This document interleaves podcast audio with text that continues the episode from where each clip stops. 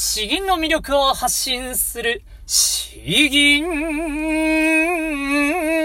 チャンネル。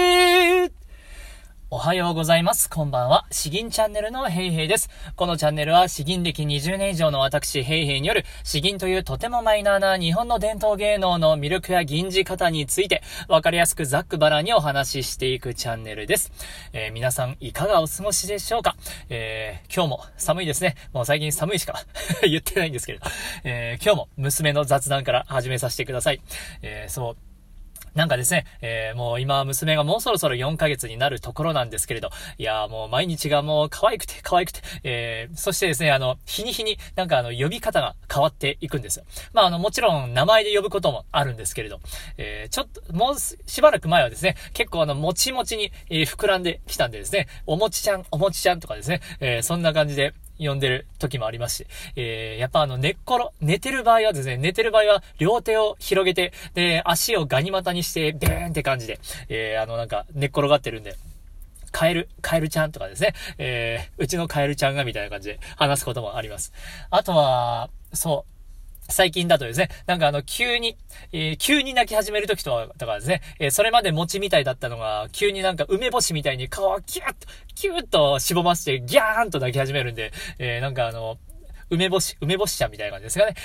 すももちゃんか梅干しちゃんか、なんかそんな感じに、えー、呼んだり、えー、言ってますね。そしたら奥さんから、そんな、そんな、ちゃんと名前で呼んであげてと、カエルとかかわいそうだからみたいな感じで怒られるという、はい、くだらない 雑談でした。えー、今日も元気に過ごしております。さて、えー、今日の本題ですけれども、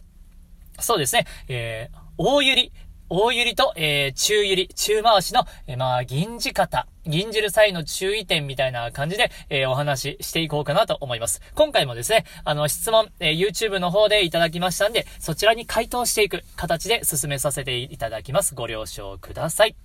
えー、YouTube の方でですね、えー、ノーさん、えー、いつもありがとうございます。え、質問ですと。え、小ゆり、中ゆり、大ゆりの、え、銀字分け、え、主音にきちんと落とすテクニックを教えてください。私は落としきらずに終わる場合があり、次のフレーズも苦しくなったりします。えあと、え主音に落とさない場合もあるのでしょうかということで質問いただきました。ありがとうございます。こんなところ、あれ、追加の質問があったかな？というところですかね。えー、はい。なので、えー、こちらを回答していくという形ですね。はいはいはい。ああ、そうなんですね。特に小寄りが苦手と、あ難しいと言われて私も苦手ということなんですけれども、ちょっとはい、これに関して、えー、回答させていただきます。まあ、そう、まずですね、先に断っておくとですね、僕あの、小ゆり小ゆりがあまりわからないんですよ。えー、揺らすのは中ゆりか大ゆりか、まあ中回しとも言いますね、中ゆりの場合は。があって、えー、小ゆりが、小ゆりが何なのかなっていうところが、ゆり落としでもないのかなというところで、小ゆりに関しては正直、話せないです。申し訳ないです。で、あのー、これをわからない方に言うとですね、えー、大ゆりっていうのは、えー、これですね。夜、川を、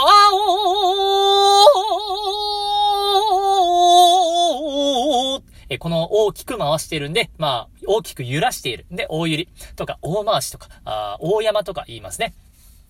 で、えっと、中揺り、え、の場合は、えー、こちらですね。まあ、同じ詩文で言うと、えー、夜、川、川を、夜、川を、川を、か、川をか、ちょっとわかりづらいな。川を、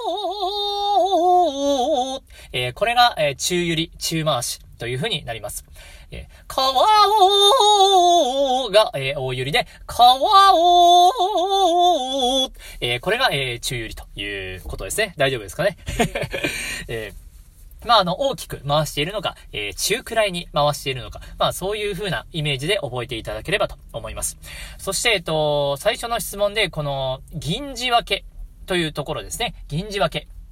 について教えてくださいと。これがちょっと二つの意味で取れるんですけれども、えー、そう、中ゆりと大ゆり、四分によって、えー、ここは大ゆりだ、ここは中ゆりだというふうに使い分けるのかなという意味と、もしくは中ゆり、大ゆりそれぞれの中で、えー、いくつかのパターンで、え、使い分けるのかということがあるのかなと思ったんで、まあ、えー、つ回答していきますと、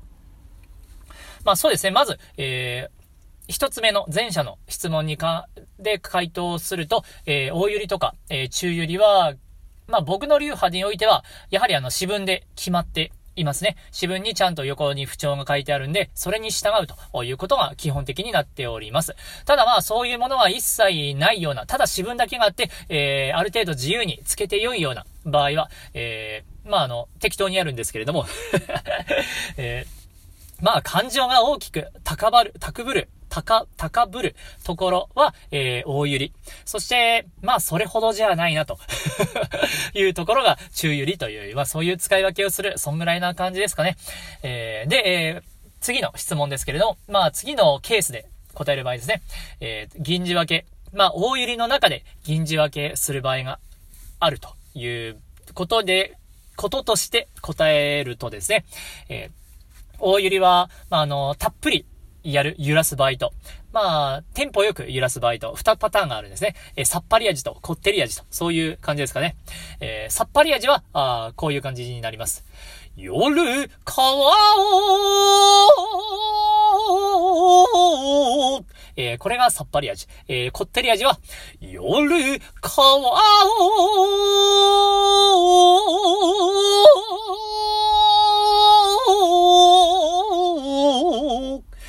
これがこってり味。まあ、どちらもですね、えー、大ゆりであることには間違いはないんですけれども、えー、まあ、こういう銀字分けがありますと。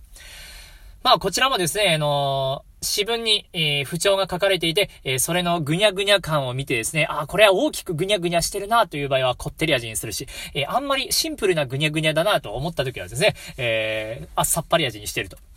それぐらいの使い分けにしております。えあとは、まあ、あの、そういう違いが教科書を見てもよくわからない場合はですね、えー、まあこれもシンプルに、いや、ここが一番主張したいんだ。もう、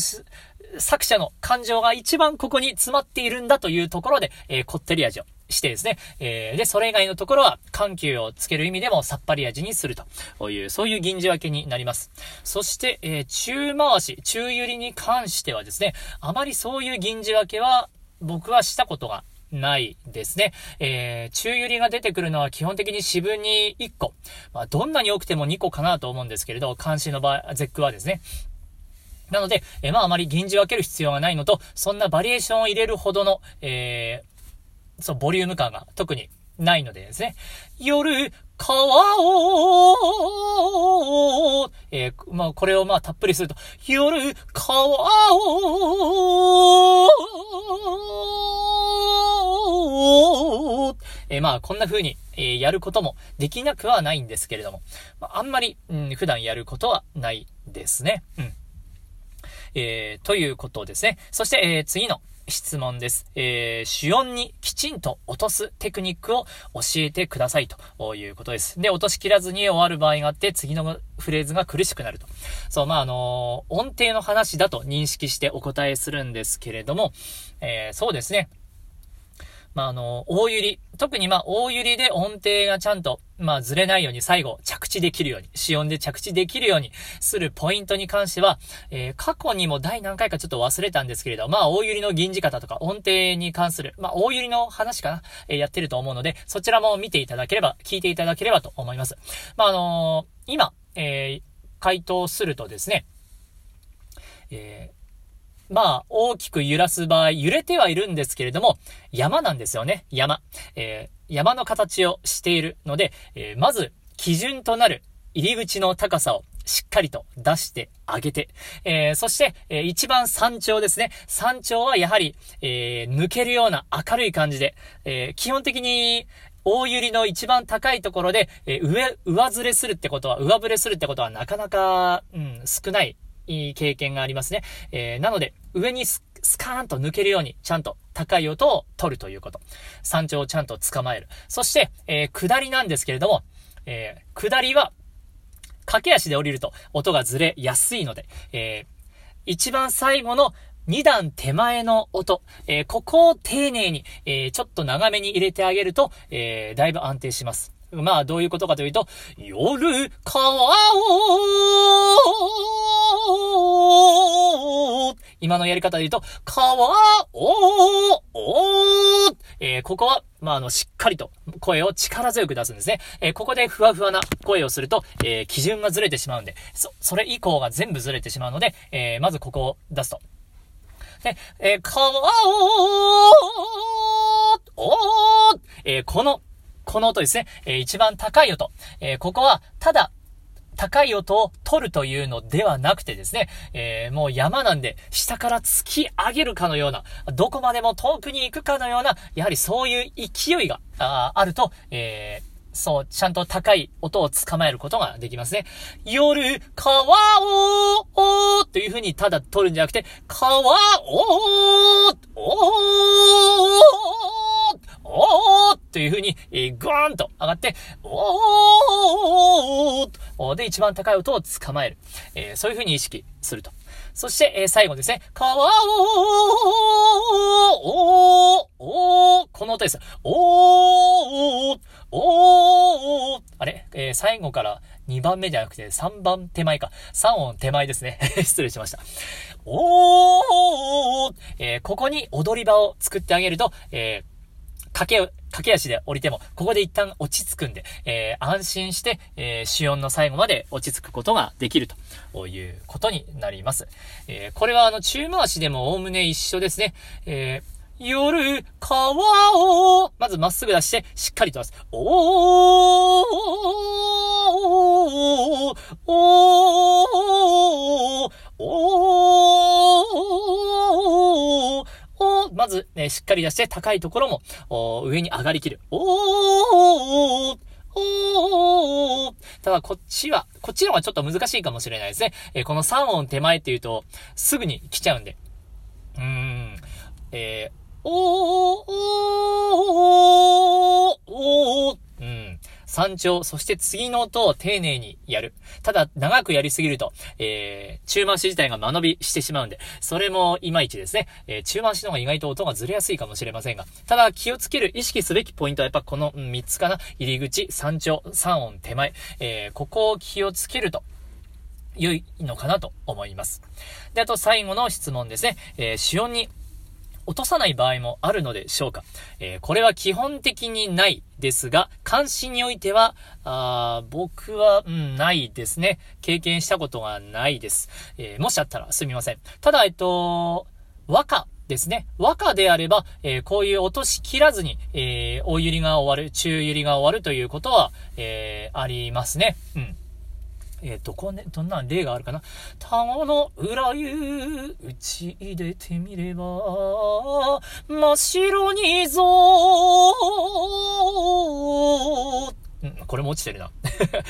の高に雪は、富士の高に雪は、振り切る。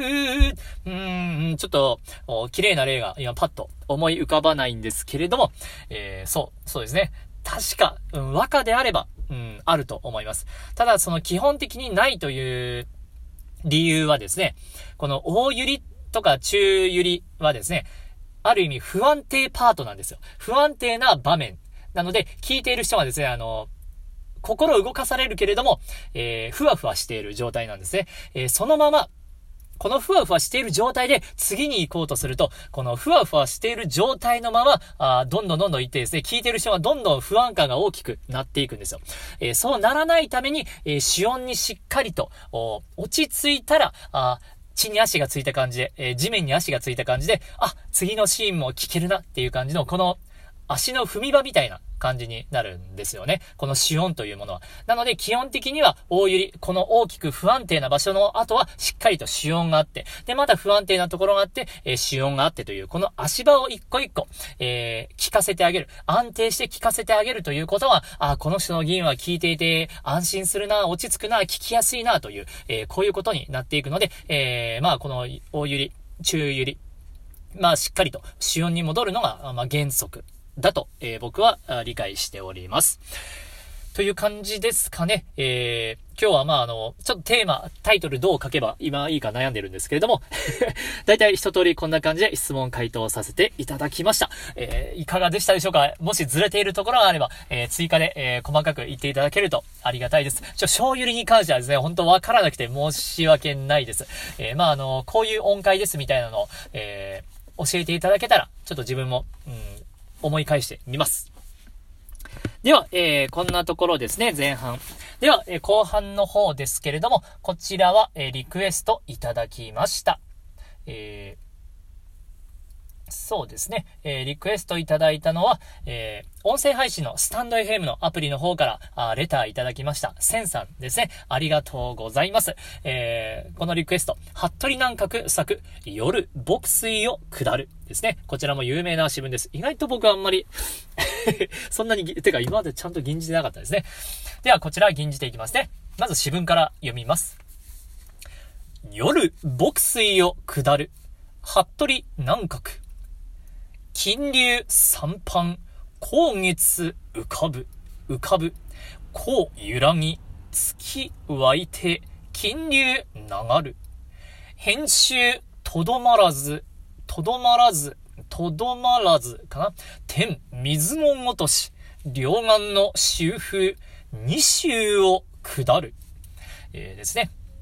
え、金龍山のほとり、隅田川の水面に明るい月の影が浮かんでいる。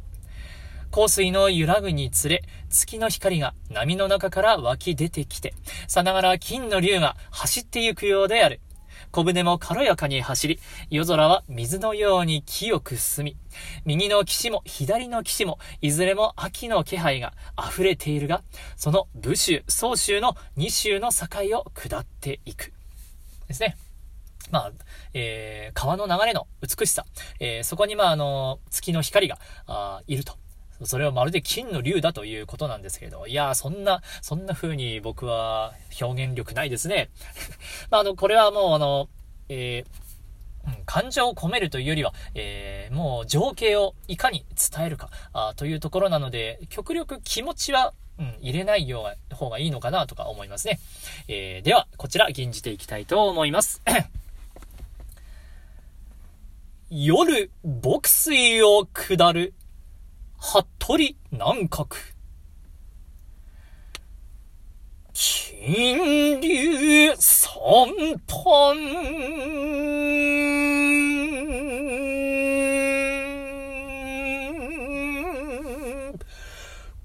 今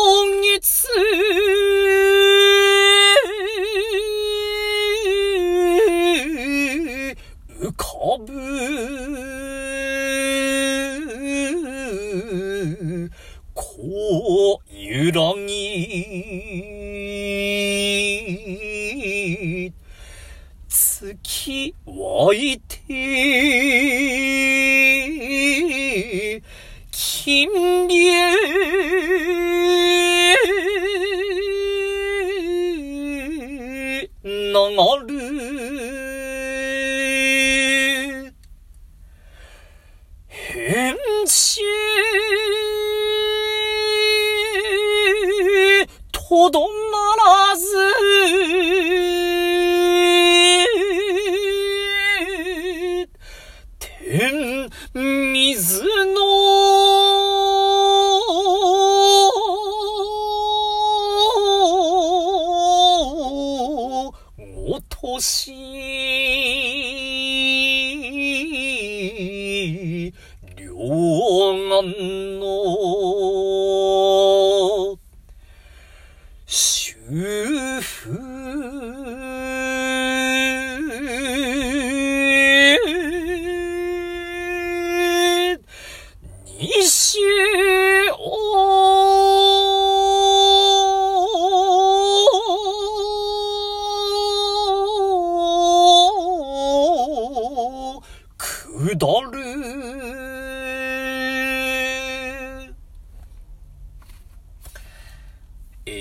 でしたでしょうか？自分としては、ん、結構気持ちは抑えた気がするんですけれども、え、どうでしょうかね、えー、淡々と、えこの風景を銀ずる。もう言葉を丁寧に伝えれば、それだけであの、風景が出てくる、そういう詩文は、やはりあの、自分はこう思うみたいなのは、極力消した方が、より美しさが引き立つのかなと思います。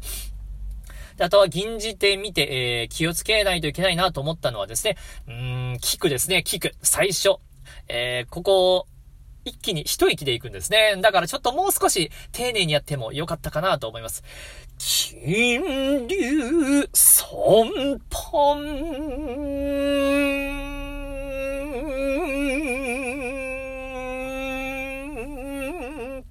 うん、こんな感じ。まあ、あの、説長たっぷりやるかちょっと置いておいて、えー、言葉はもっと丁寧に、えー、やっても良いのかなというところですかね。えー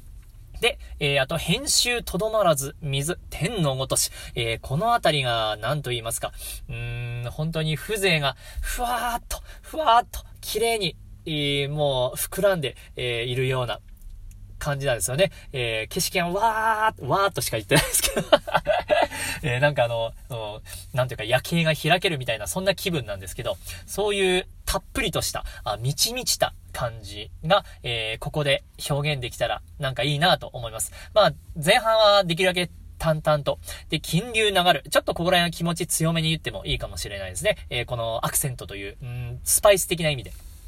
で、えー、両岸の周風2周を下る。えー、ここら辺最後は、やはりあの、うん、淡々とやった方がいい。ただ全部を淡々とやるとですね、聞いている人もなんか飽きてきたなっていう風になりかねないなと思ったので、えー、この、ショークと天空、ちょっとですね、えー、銀字型を入れてみるというのが、うん、楽しいんじゃないか、聞いていて面白いんじゃないかなと感じました。うん、どうでしょうかね。えー、正解というものはないので 自分の考えをあくまで話させていただきました。ということで、えー、今回は以上となります。いや、本当にですね、えー、いつもあの、たくさんコメント、リクエスト、相談いただきましてありがとうございます。おもうあの、コメント来るたびにですね、あの、僕ちゃんと通知がすぐ来るようになっていて、えー、来たらあの、僕すぐ見るようになってるんです。まあ、あの、返信する時間は夜中しかちょっとないんで、えー、なかなかまとまってやってるんですけれど、コメント来た時はですね、わあ、嬉しいなと、本当に読ませていただいています。えーさらにまああの、はた、初めてとか久しぶりとかコメントくださる方もですね、あ、この人前コメントくれたなとか見て、えー、嬉しいなとか思いながら、えー、それだけでちょっとあのテンションが上がって、よし、今日も収録頑張ろうという風になっております。いつもありがとうございます。引き続きですね、えー、あの、こういうところを聞いてみたいとか、あ、こんなこと聞いていいのかなというのはもう一切ないので、えー、ぜひぜひお待ちしております。えー、ではでは、詩吟の魅力を発信する詩吟チャンネルどうもありがとうございました。バイバイ